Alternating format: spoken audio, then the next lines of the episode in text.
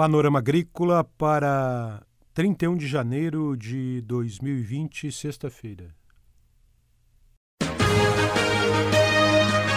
A EPAGRE e a Secretaria de Estado da Agricultura e da Pesca apresentam Panorama Agrícola, programa produzido pela Empresa de Pesquisa Agropecuária e Extensão Rural de Santa Catarina.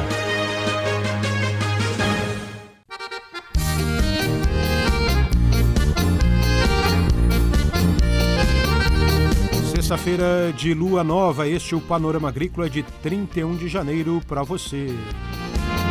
Na mesa de som está Eduardo Maier e o ditado de hoje é: Pimenta nos olhos dos outros é refresco.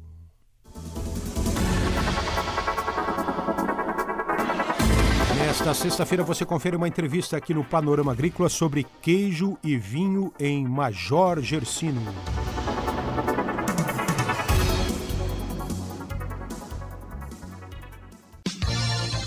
Dica do dia. Suco, picolé e sorvete de frutas são mais saudáveis. Aprenda a fazer e aprecie. Eles vão refrescar o seu verão. É hora das notícias. Primeiro encontro sul brasileiro de fitossanidade, terceiro workshop estadual sobre manejo fitossanitário, perspectivas e desafios da fitossanidade na era da agricultura digital. Esses dois eventos que tem a participação da EPAGRE, vão ser realizados em Chapecó, no oeste catarinense, de 13 a 15 de maio deste ano. A promoção é da EPAGRE com SIDASC e universidades como Uno Chapecó, Unoesc, Universidade Federal Fronteira Sul e UCEF.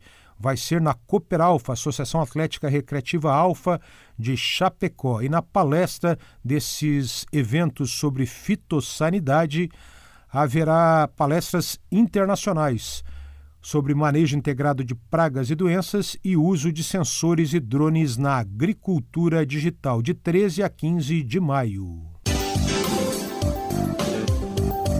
Confira a entrevista de hoje. O trabalho da extensão rural no município de Major Gersino tem ajudado produtores de queijo a ganhar inclusive premiações importantes. O trabalho da extensão envolve capacitação e organização, não só na área do queijo, mas também na área vitivinícola. Acompanhe na entrevista de hoje aqui do Panorama Agrícola com o extensionista da Ipagre Major Gersino, o engenheiro agrônomo Remi Narciso Simão. Pessoal está bem empolgado, né? Depois da, da das premiações do, do, concurso brasileiro do queijo artesanal, né? O queijo diamante foi, posso dizer que foi um destaque nacional, né? Porque é, de todos os queijos inscritos, né? A maioria ganhou medalhas. Tivemos quatro medalhas de ouro, um reconhecimento incrível. O prefeito de Major Gersino recebeu uma, um troféu super ouro, um, um uma homenagem do, do evento a um, um, um, gestor público né, que apoia um produto tradicional, um queijo tradicional da região. Né? É, então o pessoal está bem empolgado. É, além disso, a gente é, existe um projeto financiado pela Fundação, Catarina, Fundação Banco do Brasil que aportou recursos para a construção de sete queijarias. Queijarias já estão prontas, já estão funcionando. Está faltando a gente terminar os, os, as análises dos queijos, análises microbiológicas, né? Então, o município de Major Gestino está criando o serviço de inspeção municipal e a partir daí o queijo, queijo da região do Diamante vai poder ser comercializado, né?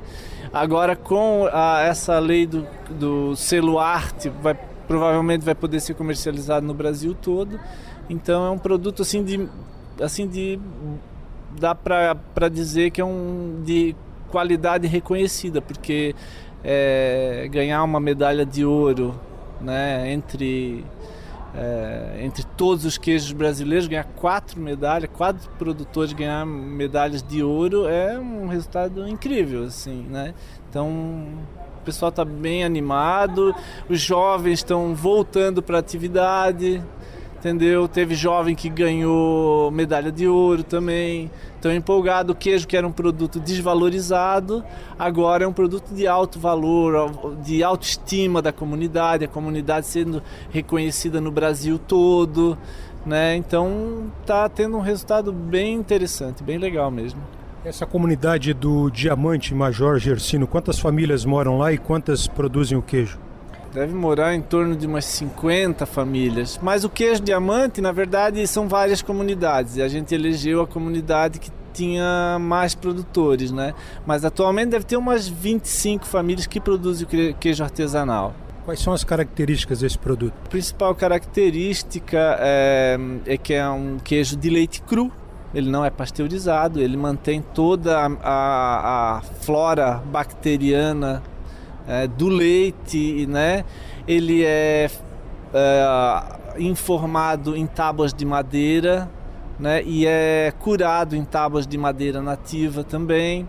A maioria dos produtores usa, utiliza muito pastagens nativas com espécies nativas. Isso, tudo isso eu acho que que dá uma característica diferente para o queijo, além do, do, modo de fazer, né, que é centenário, né, da comunidade. Isso, ah, assim, é uma tradição de, de pais, avós, bisavós que, que essas famílias estão ah, colocando, estão resgatando e fazendo com que sobreviva essa atividade, esse produto, né?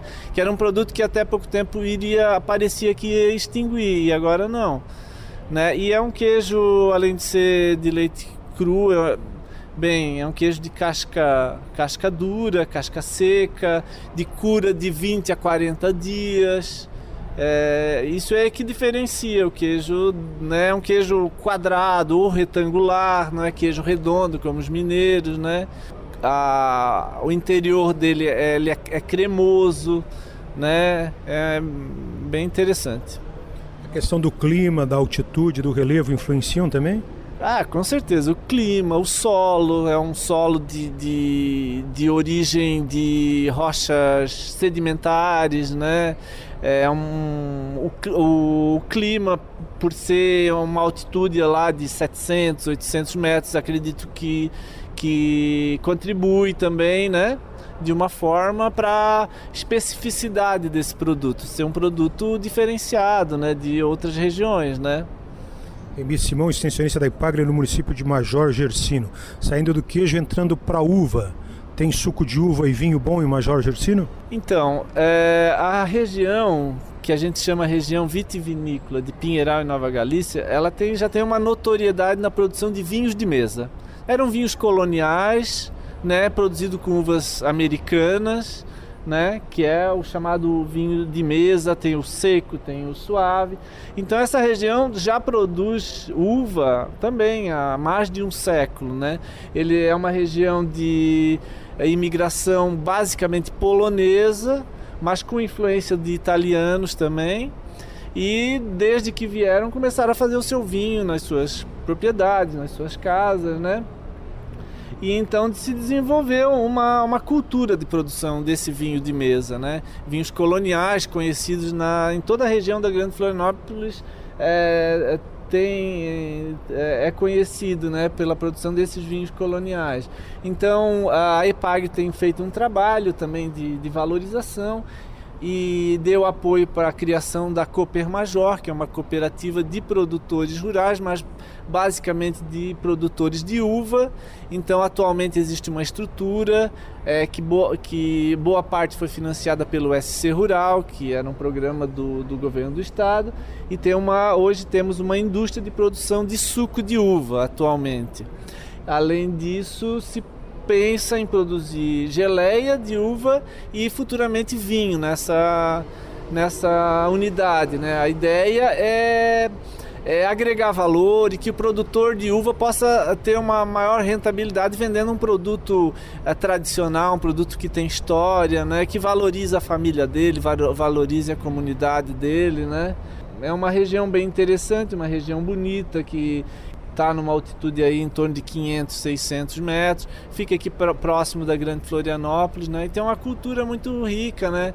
Colonização polonesa, Então também tem uma diferenciação assim, né? Interessante. Você ouviu aqui no Panorama Agrícola entrevista com Remi Narciso Simão, engenheiro agrônomo e extensionista da Ipagre, no município de Major Gersino.